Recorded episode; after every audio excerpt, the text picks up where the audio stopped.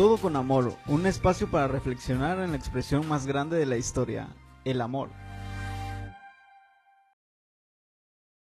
Hola, ¿qué tal? Nos da mucho gusto que nos puedan acompañar por octava vez. Ya estamos en el episodio número 8. Nos da mucho gusto que puedan ser parte también de este proyecto del podcast Todo con Amor. Les damos pues la más cordial bienvenida y esperamos que puedan disfrutar y poner atención a todo lo que hoy vamos a compartirles con ustedes.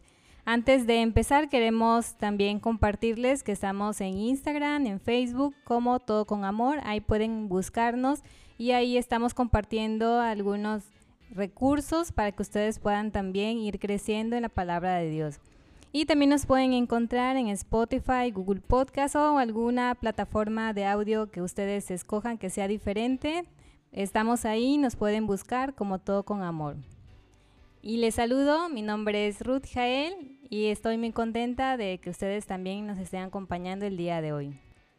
Hola, yo soy Eduardo, te doy la bienvenida también a este episodio, el número 8. Hoy vamos a platicar de un tema eh, muy interesante y tenemos unos invitados muy especiales que a continuación les voy a dar la oportunidad de presentarse. Ellos van a estar platicando con nosotros sobre un tema que a nosotros nos parece algo muy importante creo que todos tenemos eh, siempre un momento en el que pues de repente los, los conflictos o las cosas que pueden suceder comienzan a escalar y, y, a veces necesitamos pedir ayuda, ¿no? Buscar ayuda con alguien que pueda darnos ese consejo, que pueda ayudarnos a tomar una mejor dirección en las cosas que estamos haciendo. Quizás tú también en la parte de tu relación con tu pareja, en el noviazgo, estás teniendo alguna situación que quizás quieres que mejore o también en tu relación matrimonial estás teniendo algún conflicto o hay algo por ahí que necesite atención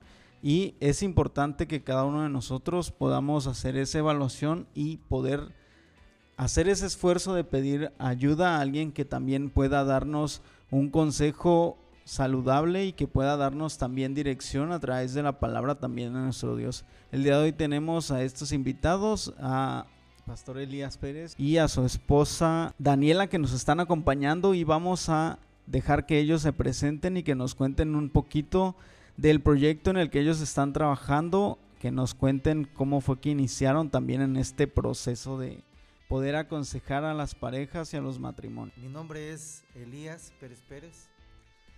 Soy licenciado en teología y, pasante de la, de la, licenciatura en filosofía.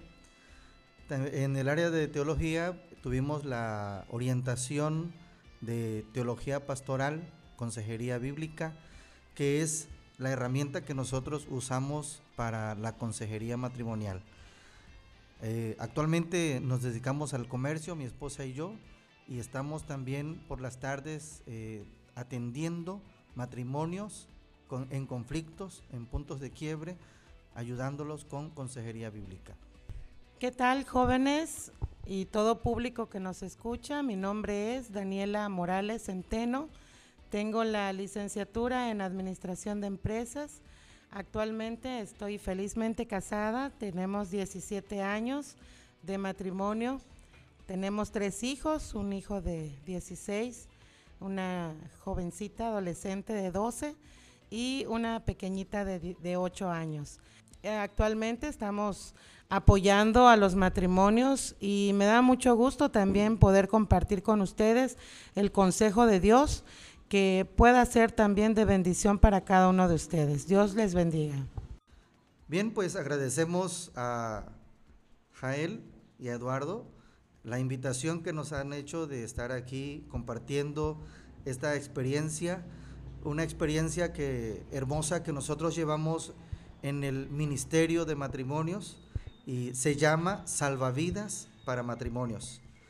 En Salvavidas para Matrimonios es nuestra intención llevar esperanza a matrimonios que están en punto de quiebre, a matrimonios que están ya al borde de, del suplicio, ya al, a punto ya de, romper totalmente con todo aquello que los unió alguna vez.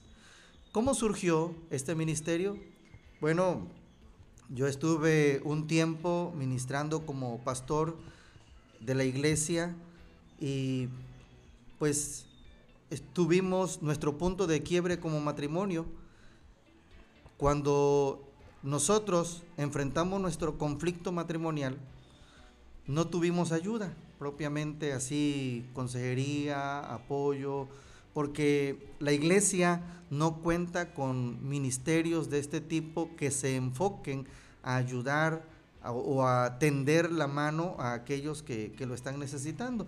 A veces sí, la iglesia ora, los pastores oran, este, pues los amigos oran allá en, en lo secreto y como lo hacen en lo secreto, pues eh, también yo creo que viene ayuda de parte del Señor a nuestras vidas, ¿no?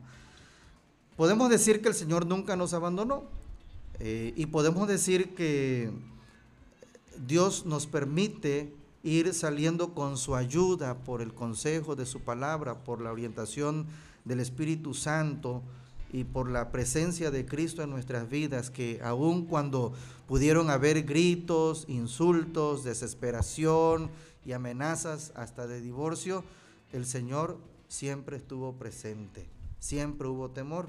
Y pues es allí como surge la idea de hacer algo que nadie está haciendo, que nadie hizo por nosotros o que nadie hizo con nosotros, entonces tener la disposición de ayudar a otros matrimonios cuando están en conflictos, cuando están en punto de quiebre. Y es allí que nace Salvavidas para matrimonios. No nos hemos promocionado, no nos hemos, eh, no hemos hecho algo así como, como la propaganda de este ministerio, pues simplemente cuando nosotros empezamos a, ser restaurados por el Señor, pues nos pusimos de acuerdo para ayudar matrimonios. Y estuvimos orando, estamos orando, y de repente un día un amigo nos llama, hermano, fíjate que hay un matrimonio que está en conflicto, y pues nos dedicamos a atenderlo. Y de allí nos llama otro hermano, y también por otro matrimonio en conflicto, y prácticamente ah, de allí se ha ido la recomendación hacia nosotros y pues hoy en día nos toca atender por las tardes dos matrimonios, tres matrimonios, dependiendo. Eh, prácticamente estamos colaborando de 3 de la tarde a 10 u 11 de la noche cuando son dos o tres matrimonios. Pues lo que nos comparten nos parece muy valioso porque a veces quizá pensamos que las parejas cristianas a lo mejor nunca tienen problemas, ¿no? Y que a lo mejor eh, cuando se tiene un problema ya no hay una solución, pero sabemos entonces que Dios puede entonces hacer cualquier cosa. Y Él nos dice en su palabra que pues en el mundo vamos a tener aflicción, ¿verdad? Pero que nosotros debemos ir con Dios, confiar en Él para poder entonces solucionarlo. Y es algo muy importante lo que ellos nos comparten, ¿no? Porque ellos son entonces eh, como un ejemplo, ¿no? De que no solamente tienen la teoría, sino también entonces también la práctica. Y queremos también que nos puedan contar acerca de cómo fue esa parte en la que iniciaron. A lo mejor su primera pareja, qué experiencias tuvieron cuando estuvieron tratando a la primera o a las primeras parejas. Cuando iniciamos a trabajar con las, bueno, con la primer pareja, fue algo fuera de lo de siempre, ¿no? De trabajar con con hermanos o hermanas de la iglesia, ya es algo más eh, íntimo, diferente. Sin embargo, aunque quizás como seres humanos pudo haber habido temores de qué poder decirles para salir de sus problemas, eh, lo que hicimos primeramente pues fue orar, orar por ellos y que Dios nos usara con su poder a través de su Santo Espíritu para en verdad dar ese consejo de parte de Dios, esa salida y eh, darle sobre todo la esperanza de que los problemas por los que están cruzando pues son parte del matrimonio, pero cuando sabemos realmente eh, conducirnos al Señor, eh, creemos firmemente por la experiencia que nos ha tocado vivir que hay una solución de parte de Dios. Eh, simplemente hay que reorientarnos en la palabra y obedecerla, porque esa es la parte también conflictiva de todo ser humano, la obediencia a la palabra. Sin embargo, eh, bueno, en una de las partes que a mí me, costó un tanto fue eh, la parte del perdón. Eh, tantas veces, decía yo, he predicado del perdón, pero cuando me tocó otorgarlo, aún en medio de mi resistencia, Dios me lo permitió dar. Y hoy estoy realmente restaurada. Dios quitó toda lágrima, todo dolor. Y bueno, a Él sea la gloria por siempre. Así que lo mismo nosotros quisimos o hemos querido transmitirle a los matrimonios. Y bueno, en lo particular trabajo mayormente con las hermanas, con las esposas y mi esposo pues ya en su momento también con los varones, porque hay cosas también que como varones eh, es difícil tratar eh, en, una, en una asesoría en los, los dos matrimonios. Entonces, sí es para parte de nuestra estrategia el poder separarnos las, los hombres y las mujeres y posteriormente ya abrirnos a ver qué es lo que está pasando o analizar, hacer un resumen de lo que podemos hacer para mejorar la relación. Bueno, como comentaba Jael hace unos momentos, casi todos entramos al matrimonio con esa idea de que todo nos va a ir muy bien, ¿no? Que Dios siempre nos va a acompañar, pero pues de repente empiezan los problemas y como veíamos hace unos momentos que nos contaban sobre cómo también a veces pues quienes están en el liderazgo también tienen esos momentos y puntos de quiebre, pues siempre hay como ese temor de reconocer que hay algo que está sucediendo, ¿no? Y es muy probable que alguno de los dos sea como quien busque el poder eh, encontrar ayuda en algún lugar. Entonces quería yo preguntarles quién normalmente de la pareja es quien se acerca primero, el hombre o la mujer, y por qué es de esta forma, o en su experiencia, ustedes que han visto, eh, qué es lo que han observado, quién es el que se acerca primero a buscar ese consejo o a buscar esa ayuda. Bien, es una excelente pregunta, sobre todo porque esto nos lleva a pensar que si hay una gran necesidad a nivel iglesia a nivel sociedad de consejería matrimonial, de ayuda matrimonial. Y en esta pregunta, los que vienen buscando ayuda son las víctimas, las personas que son victimizadas de, problemas del matrimonio, ya sea de violencia psicológica, violencia física, verbal, de infidelidad, quien es víctima es el que viene primero a buscar ayuda. La otra parte, la otra, la parte ofensora, este, el victimario no, no viene. Es difícil que un victimario busque ayuda, que reconozca que está mal, que reconozca que ha fallado hasta que no se le confronta. Y aun cuando se le confronta, a veces no está dispuesto a aceptar hasta que ve que su matrimonio ya está al borde del precipicio. Ya cuando ven todo perdido y todo en su contra, entonces pueden decir, ay, la regué, ay, fallé. Entonces es cuando reconocen, cuando ya todo está perdido casi.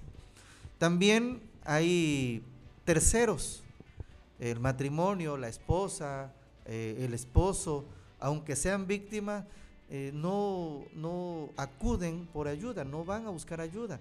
Simplemente pues a veces le cuentan a, un amigo, a una amiga, a alguien de confianza, pero esa persona de confianza pues no tiene las herramientas, la preparación, no se siente capaz de, de brindar ayuda a esa persona, se desespera, se angustia y de repente conoce a alguien que cree que pueda darle ayuda, entonces va y le cuenta, ¿no?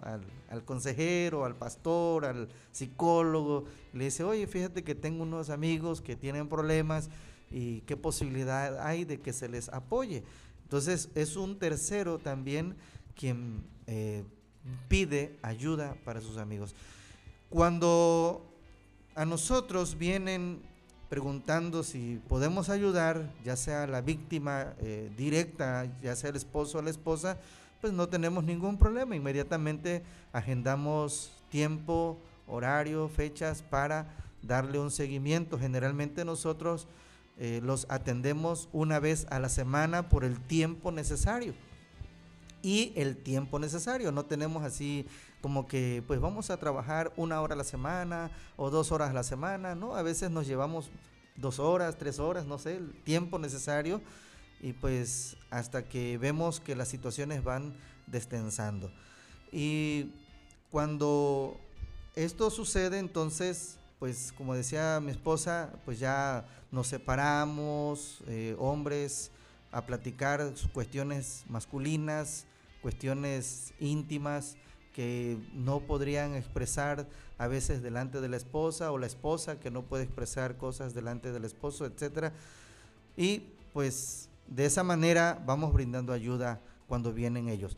Pero cuando se nos acerca una persona, un tercero, para recomendarnos a un matrimonio para consejería, generalmente lo que le pedimos es que el que viene a pedir ayuda, este tercero que viene a pedir ayuda, sea el que nos haga el contacto, que nos presente, que le hable de nosotros, que somos eh, hacemos consejería matrimonial y que si ellos quieren, pues nosotros vamos.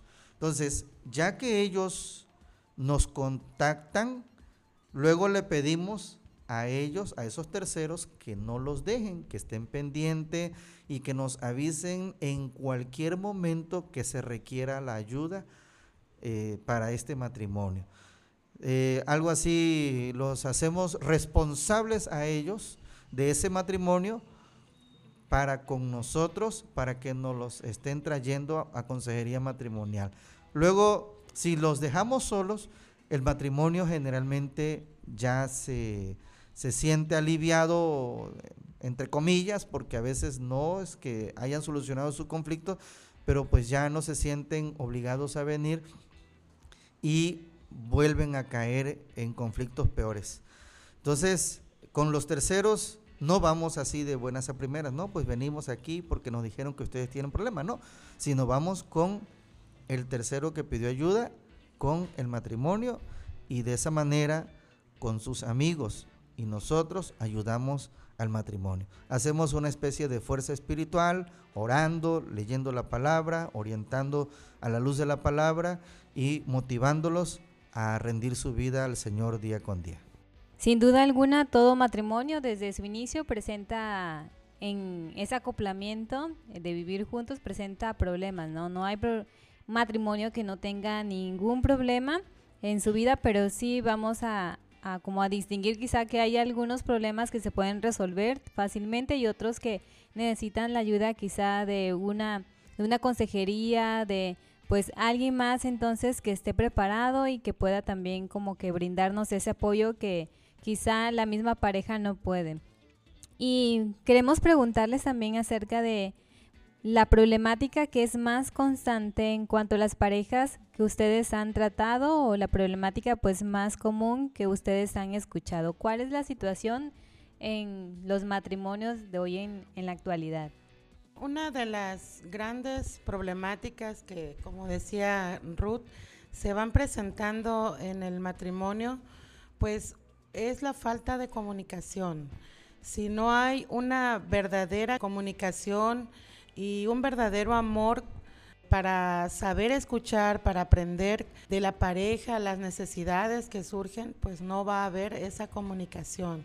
Y todo ello atrae una serie de sucesos que van pasando en el matrimonio, como es pues la infidelidad, la traición, a lo mejor la falta de atención, la falta de respeto, y de ahí se van deslindando una serie de, problemas que en lugar de ayudar van agravando más la situación. Y es donde ya se da el punto del no poder más vivir con esta, con esta persona que han elegido como pareja. Entonces, si no sabemos cómo comunicar nuestras necesidades, a nuestra pareja, a nuestro cónyuge, pues es muy difícil que podamos realmente, pues al final de nuestros días envejecer con la pareja con que hemos escogido para, para, para esta este suceso, ¿no?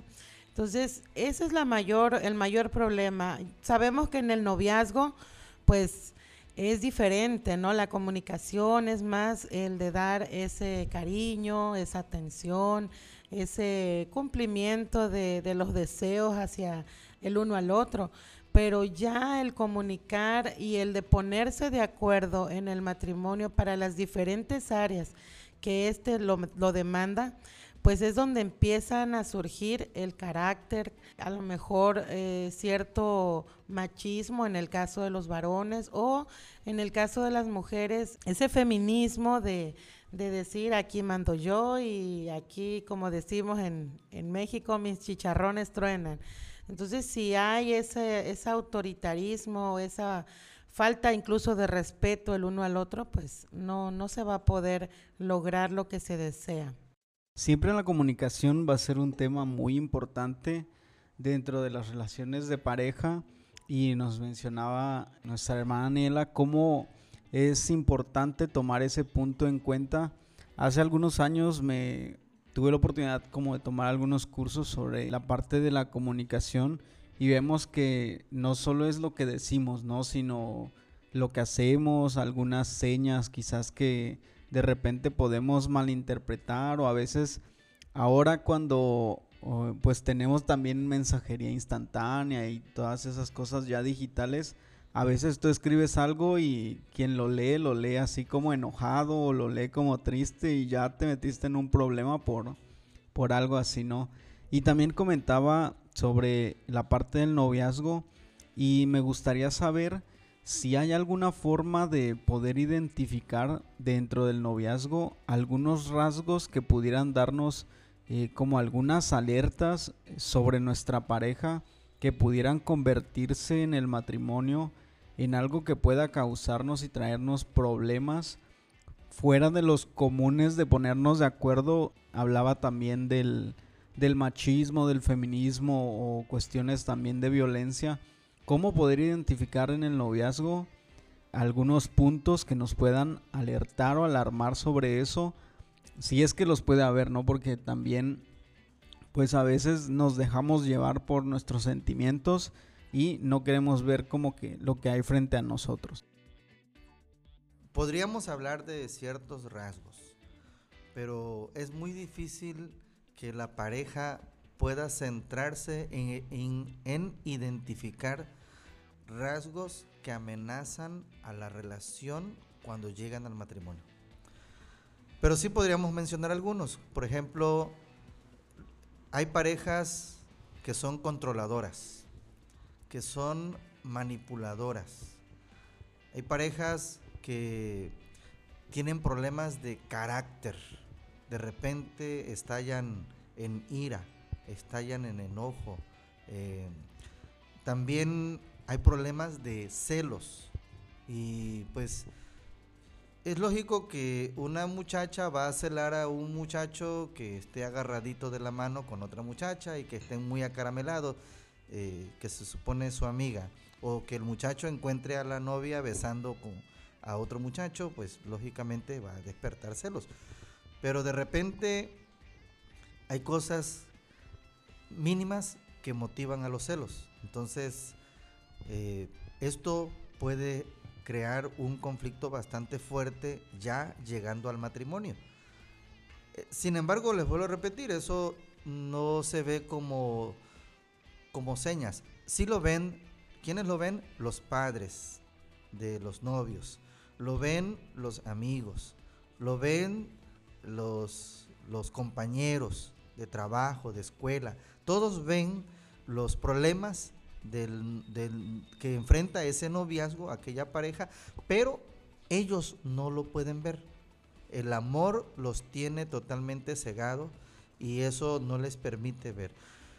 bueno, eh, también hemos visto en el caminar de la vida que hay parejas de, que llevan una relación de noviazgo muy hermosa, muy preciosa, muy tranquila, jóvenes tranquilos, pasivos, callados, pero pues en el peor de los casos, por mencionar uno que nos tocó vivir de cerca, terminó en homicidio.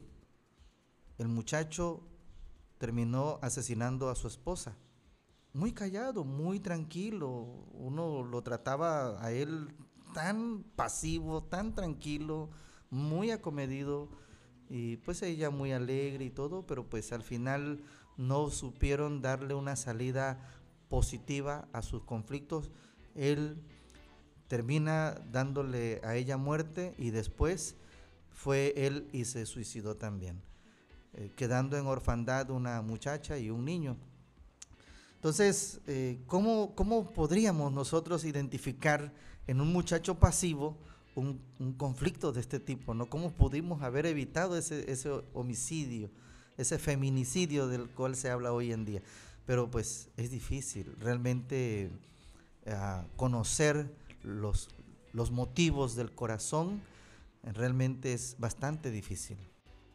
Sí, es totalmente como a veces difíciles algunas situaciones que, que ellos han vivido y bueno, ellos nos comentaban que muchos de los problemas surgen acerca de la comunicación, ¿no? A veces es una palabra que se pronuncia muy fácilmente y que muchas veces nos las han como inculcado en cualquier relación, ¿no? Que es vital, que es importante, pero llevarla a la acción entonces es algo que cuesta trabajo porque podemos comunicarnos de una forma agresiva, una forma pasiva, pero la idea es que podamos entonces evitar que la comunicación, como ellos nos comentaban, desencadene toda una serie de eventos, ¿no? Porque puede comenzar de ahí y luego una bola de nieve que se va haciendo más y más grande. Y queremos también que los que nos escuchan puedan apuntar, puedan también pues prestar atención a, este espacio, porque queremos preguntarles a ellos qué consejos pues nos darían para a todos, ¿no? Para cuando estemos en el matrimonio, los que no se han casado, los que ya están en el matrimonio, para no caer en esta situación que pues en falta en la comunicación en muchas parejas. La comunicación, como decía Ruth, es importante. Sin embargo, muy difícilmente aprendemos a comunicarnos, sobre todo con aquella persona a la que pues realmente amamos o hemos prometido amar para toda la vida. Sin embargo, a veces nuestras emociones nos llevan a abrirnos, a decir palabras, palabras sin pensarlas. Y esa parte es importante, el, poder saber decir las cosas. Por ahí dicen eh, un dicho que en el pedir está el dar. Entonces también tenemos que aprender a decir las cosas a nuestra pareja. Es también algo importante el, el alertarnos, el tener nuestros cinco sentidos muy alertas para poder conocer a nuestra pareja y poder realmente saber decir las cosas, el poder comunicarle a lo mejor alguna inconformidad como esposa o, o, en el caso de los varones también, el, el no tanto el, el hablarnos eh, porque seamos más emotivas con diferentes palabras, sino que tenemos que entender de que eh, así como nosotros tratamos a las demás personas, como son nuestros padres, nuestros eh, compañeros de trabajo, quizá no les hablaríamos de la misma manera, sí, quizá no, no nos abriríamos de carácter con ellos como lo hacemos quizá ya con nuestra pareja. Y es ahí donde tenemos que tener mayor cuidado y sobre todo entender que son a las personas que a las que más herimos cuando no eh, usamos las palabras adecuadas. Entonces, eh, una de las cosas que a nosotros nos ha funcionado es el, el, no predisponernos a lo que o anticiparnos a lo que nos, nos vamos a decir el uno al otro, sino a que captar la parte esencial de lo que está produciendo el problema y de esta manera ya enfocarnos en darle una solución. Quizás no necesitamos tener los mejores estudios para tener o usar palabras elocuentes, pero sí eh, el poder pedir la ayuda del Señor para poder lograr esta, esta parte, porque ciertamente nuestras emociones, a lo mejor también pudiera intervenir la cultura eh, nuestra cultura mexicana y como mencionábamos, ese, esa parte feminista, lo que nos rodea en los comerciales, en las propagandas sobre no te dejes, si te dice, tú dile, y todos esos malos consejos de terceros que no van a venir a ayudar, sino al contrario, perjudican nuestra relación. Cuando esto sucede, yo pienso que ya es una actitud inmadura, sea de parte del esposo o de la esposa. Entonces es muy importante aprender a hablar, aprender incluso a pelear, no a decir aquí quien manda soy yo o aquí yo debo ganar y, cueste lo que cueste. Tenemos que también saber pelear y al final también saber reconciliarnos. ¿sí? Esto nos lleva a un reconocimiento de nuestro error, de la parte que está fallando de nuestra, de nuestra, nuestro rol como esposo o esposa. Entonces, esto realmente, si, si todos los matrimonios lo entendieran a cabalidad, yo creo que habría la solución inmediata, ¿sí? De los problemas que siempre se van a estar suscitando en el matrimonio. Y todo empieza en la mala comunicación. Además de lo que acaba de comentar Dani, mi esposa, también es importante considerar el hecho de la confianza. Si ya se han decidido eh, vivir y convivir, es importante que el matrimonio cultive la confianza, trabaje la confianza. ¿Qué va deteriorando la confianza? Pues resulta que en el noviazgo había mucha confianza. El, el, novio le contaba sus problemas a la novia, la novia le contaba sus problemas al novio, los problemas de los padres, con los hermanos, en la escuela, eh, en, en, la calle, en la universidad, los problemas de la iglesia, todos se contaban. Y pues pasaban mucho tiempo hablando de sus problemas. Hoy en día, ya cuando llegan al matrimonio, es difícil que el esposo hable a la esposa de los problemas del trabajo. Es difícil que la esposa hable al esposo de sus problemas de también si trabaja o, o de sus problemas personales. Porque como se manejan ciertos niveles de estrés, ambos vienen con predisposición para escucharse.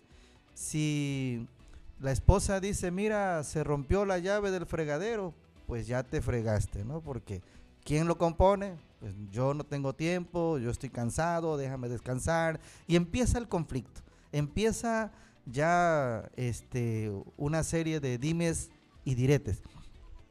Eso va haciendo que se vaya cerrando la comunicación poco a poco. Actitudes, acciones, respuestas ásperas. Y cuando hay un conflicto en el matrimonio, luego la esposa se lo cuenta a su amiga o se lo cuenta a su amigo. O el esposo le cuenta a su amiga o le cuenta a su amigo. Si le cuenta la esposa a su amiga, puede terminar siendo su paño de lágrimas. Pero si le cuenta a su amigo, puede terminar siendo un tercer estorbo en el matrimonio. Lo mismo pasa con el, el esposo. Si le cuenta a un amigo, pues no pasa nada, puede eh, tener a lo mucho una mala orientación o una buena orientación. Pero si le cuenta a su amiga, entonces allí puede terminar en un severo caso de infidelidad. Entonces, ¿qué sucedió? Que no se cultivó la confianza. Entonces, un consejo importante también, además de lo que decía Dani, es cultivar la confianza. Tengan cuidado de no perder la confianza de no tratarse ásperamente cuando se pida la ayuda el uno del otro, cuando se tenga que decir las cosas. Busquen el momento destensado, busquen el momento desestresado, busquen el momento propicio, descansado de ambos para hablar algún asunto, ya sea de la casa, ya sea del trabajo, ya sea de la familia, ya sea de la economía, ya sea de lo que quieran todo se puede hablar, pero hay que buscar el momento, saberse escuchar, saberse entender y saberse apoyar.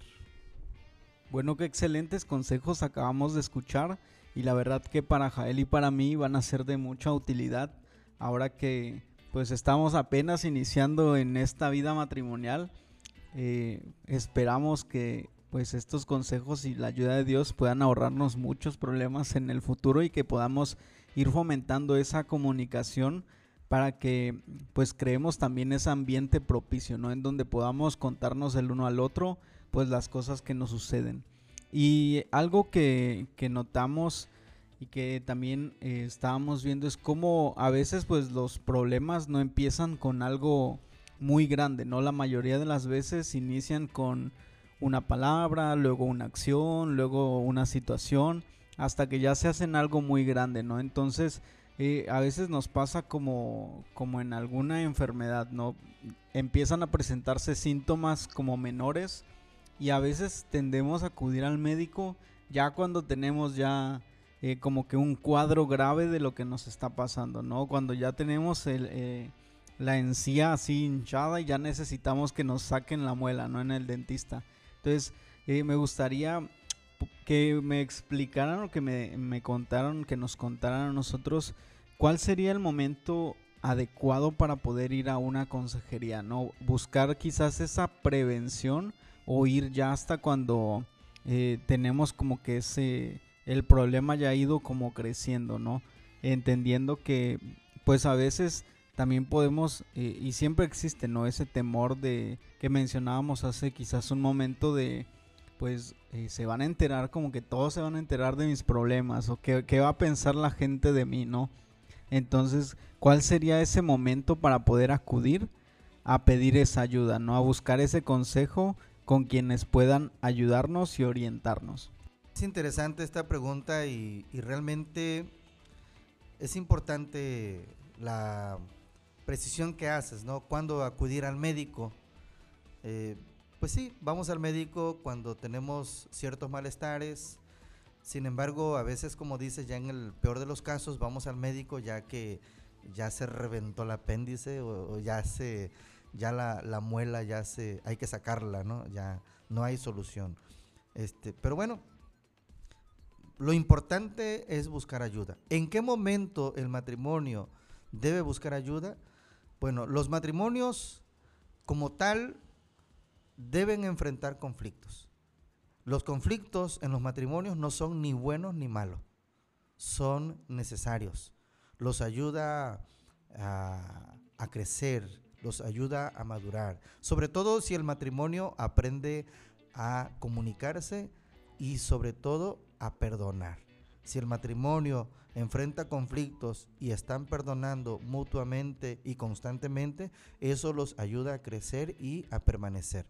Ya cuando en el matrimonio se acaba el perdón, esta fue la última y no te voy a aceptar otra más, entonces ya allí el matrimonio empieza a caminar hacia el precipicio, va a la debacle. Es importante entonces que el matrimonio entienda que en sus conflictos ellos tienen la capacidad de solucionarlos, sobre todo si es un matrimonio cristiano y buscan la ayuda de Dios. En la palabra del Señor hay la orientación necesaria. Eh, nosotros trabajamos mucho con los matrimonios, el libro de los proverbios, porque es un libro que habla de la vida, el carácter y la conducta. Entonces nos damos cuenta que la mayor parte de los conflictos de los matrimonios se origina en un carácter, en una conducta no controlada por la palabra y por el Espíritu Santo. Pero cuando ellos están dispuestos a someter su vida al Señor y someter su carácter, ya no están dispuestos a actuar como necios, sino como sabios, que son los, los ejemplos más claros que da Proverbio, ¿no? Por lo menos dice la mujer sabia edifica su casa, mas la necia con sus propias manos la destruye. Entonces, eh, a veces preguntamos a la esposa, ¿no? ¿Quién es usted? ¿Es una mujer sabia? ¿Es una mujer necia? ¿Qué está haciendo? Sus palabras, sus acciones, su conducta. Y también hay para el varón, ¿no? Hay textos que, eh, por, por, decir, el sabio eh, controla su ira. Dice, el necio al punto da a conocer su ira, mas el sabio al fin la sosiega. Entonces preguntamos al esposo, oye, ¿quién es usted? ¿Es un necio o un sabio? ¿Está controlando su ira? ¿Está controlando o está explotando? Entonces, llega el momento del conflicto en que rebasa al matrimonio. Ya no, no es posible que ellos tengan solución al conflicto. Entonces es necesario buscar un tercero de ayuda siempre y cuando no sea la familia, sino alguien que no sea de la familia, de preferencia. ¿sí? Entonces, eh, ese sería el momento propicio, ya cuando sientan que ambos no tienen la capacidad para solucionar sus conflictos. Si todavía tienen la capacidad de, solucionar conflictos, háganlo con la ayuda del Señor. También sería bueno este, que existiera dentro de la iglesia, sobre todo, grupos como de autoayuda, donde puedan estar asistiendo de una manera ah, constante y de esta manera ir adquiriendo herramientas bíblicas y experiencias de otros matrimonios para ayudarlos a crecer o ayudarlos a prepararse cuando les toque enfrentar ciertos conflictos.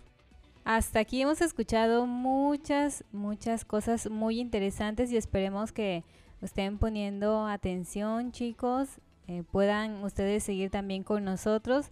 Y queremos invitarlos también a seguir escuchando porque tenemos un poco más. Y queremos entonces ahora tocar el tema acerca de por qué muchas parejas, muchos matrimonios a veces tienen la necesidad y a veces entonces no van a consejería. A lo mejor hay un estigma por ahí, algún temor de no asistir, como muchas veces hay quizá el mismo estigma de no ir al médico o ir al psicólogo, ¿no? A veces la consejería matrimonial se ve como algo que quizá no es necesario o que, bueno, pueden haber muchas cuestiones y esas son las que queremos como escuchar, ¿no? Desde su punto de vista y perspectiva, ¿por qué la gente tiene ese temor de asistir a consejería? Bien, esta pregunta eh, es muy importante eh, responderla porque ciertamente los matrimonios no se dan cuenta que realmente requieren la ayuda, sobre todo de Dios, para sus vidas eh, muchas veces hay eh, ese problema ahí latente en el matrimonio, pero pues creen quizás que podrán darle la ayuda correcta y muchas veces es lo contrario. Sin embargo, la iglesia también no quizás está del todo preparada para poder ayudar a los matrimonios que están teniendo este tipo de conflictos. No hay a lo mejor un ministerio enfocado a, ayudar a las parejas.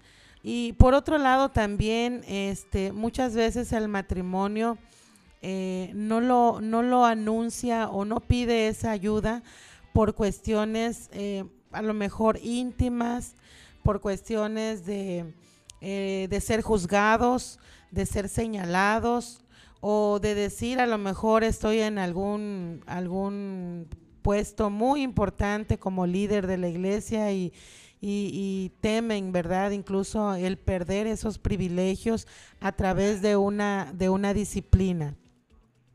Así que eh, es necesario, hermanos, que como matrimonios estemos siempre anhelando la ayuda de Dios y si hay personas que puedan otorgar esa ayuda, pues busquemos, hermano, busquemos la forma de cómo ser orientados, sobre todo en la palabra del Señor, ¿sí? También hay una parte importante en, bueno, en todo ser humano y es una lucha con la que debemos eh, trabajar y someter al Señor, que es el orgullo, el orgullo que muchas veces nos lleva a no tomar decisiones que puedan ser de beneficio para nuestro matrimonio creemos que tenemos todo para poder salir adelante, pero muchas veces no lo hacemos. Podemos conocer a lo mejor mucho de Biblia, pero ya llevarlo a la práctica ya es como quien dice lo, difícil. Ahí es donde tenemos que eh, pedir la ayuda del Señor. Sí, otra de las razones por la cual las parejas no van a, a consejería, sobre todo en la iglesia, es porque muchas veces hay falta de discreción. Lo que debiera ser un asunto privado, íntimo, un asunto discreto, al rato ya es del dominio de la congregación.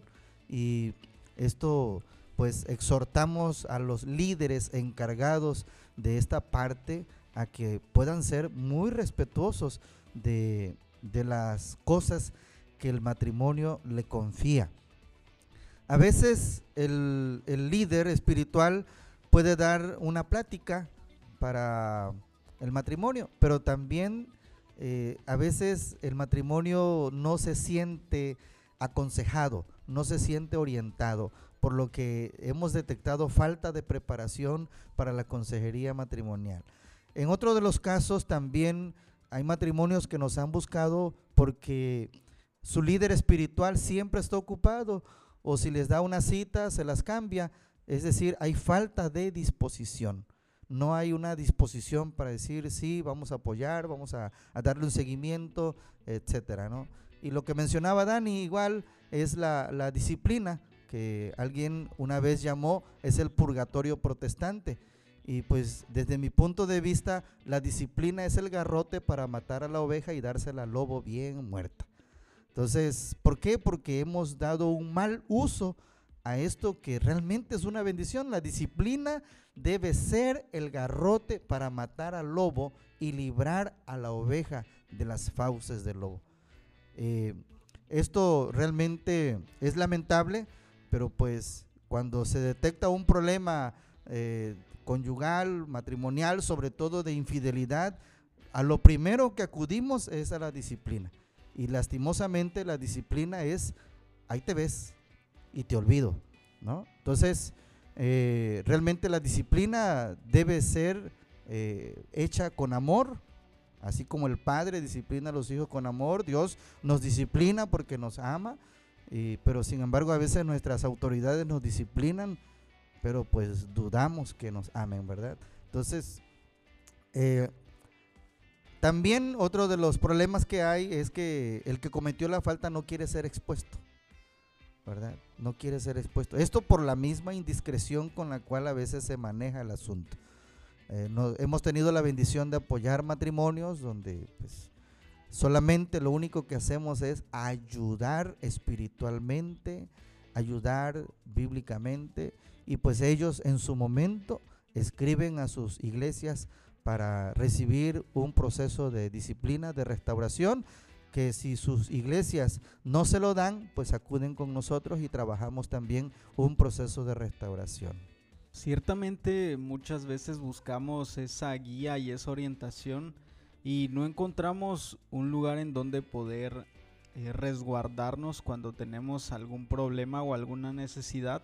Nosotros también hemos visto que pues hace falta mucho trabajo en la parte de los matrimonios, en la parte de el noviazgo y de orientar también a, la gente joven y pues a veces también a la gente no tan joven, ¿no? Ahora pues en este tiempo hay parejas y, personas que también ya el matrimonio lo toman eh, en una edad ya más madura y no son las mismas etapas ni necesidades eh, de un noviazgo de alguien de 35, 36, de alguien joven, ¿no?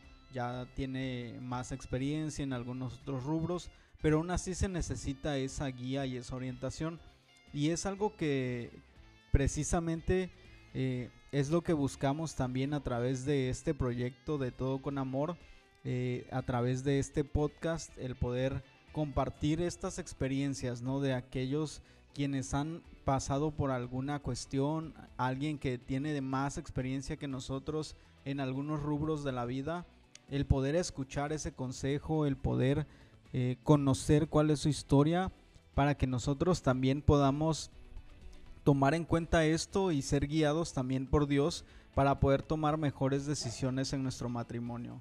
Y la última pregunta sería eh, si alguno de nosotros está considerando o ha detectado esa necesidad en el lugar en donde se encuentra, en su iglesia, a lo mejor en su trabajo se le acercan muchas personas a pedirles algún consejo, alguna orientación.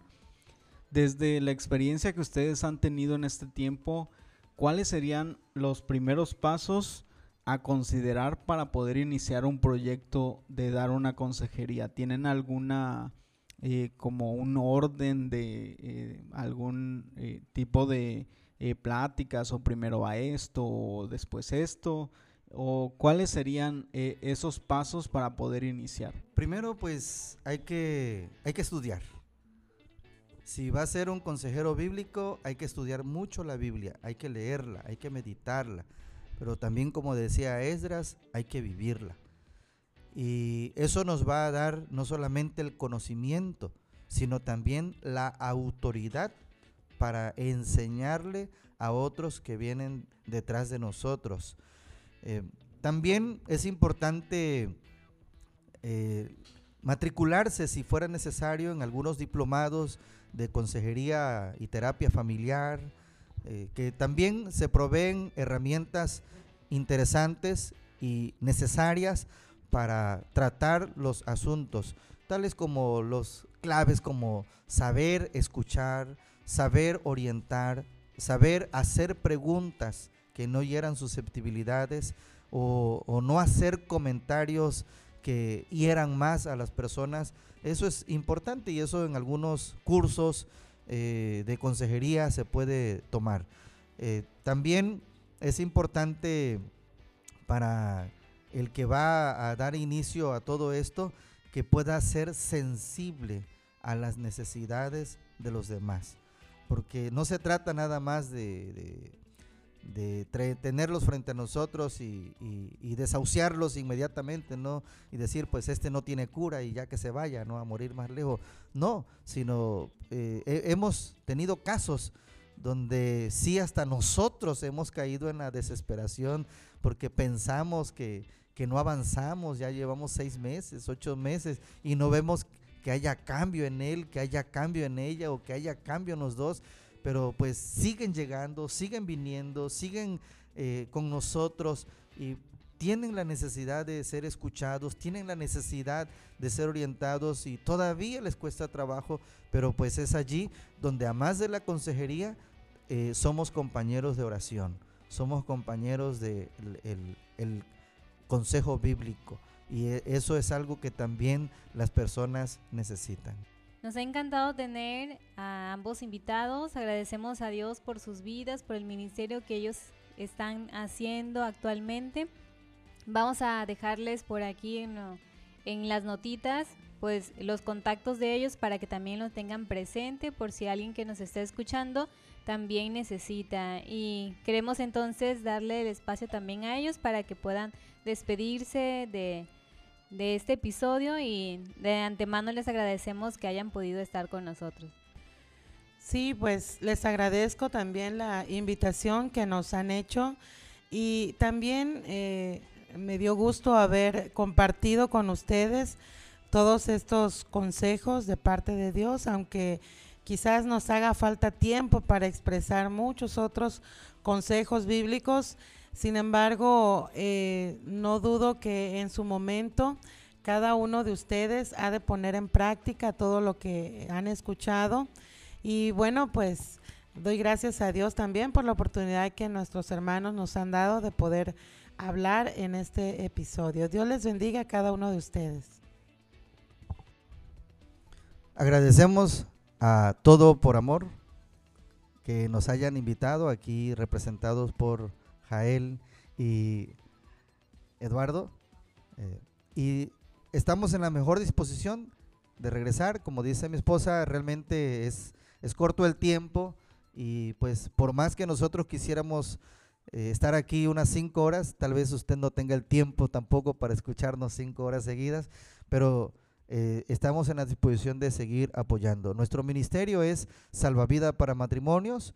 El anillo funciona aquí como el salvavidas, el anillo está atado a la cruz, donde va a acercarse al matrimonio y a, la palabra de Dios y al Espíritu Santo. Entonces, estamos en la mejor disposición de ayudar si su matrimonio requiere ayuda. estamos en la mejor disposición de apoyar. Dios les bendiga y gracias por este espacio en el que nos han permitido llegar hasta ustedes. Agradecemos mucho la disposición de Pastor Elías Pérez y de su esposa Daniela. Damos gracias también porque pudieron estar aquí con nosotros y te damos gracias a ti por escucharnos en este episodio y esperamos que si te ha gustado puedas compartirlo con aquellas personas que consideres les va a servir y que también pueda servir para tu vida y para tu matrimonio, ya sea que estés en él o que te estés preparando ya para llegar a esa etapa. Esperamos que haya sido de bendición y te esperamos en los siguientes episodios. Hasta luego. Gracias por escucharnos y acompañarnos hasta aquí. Somos Jael y Eduardo y juntos hacemos el podcast Todo con Amor. Les esperamos en nuestro siguiente episodio.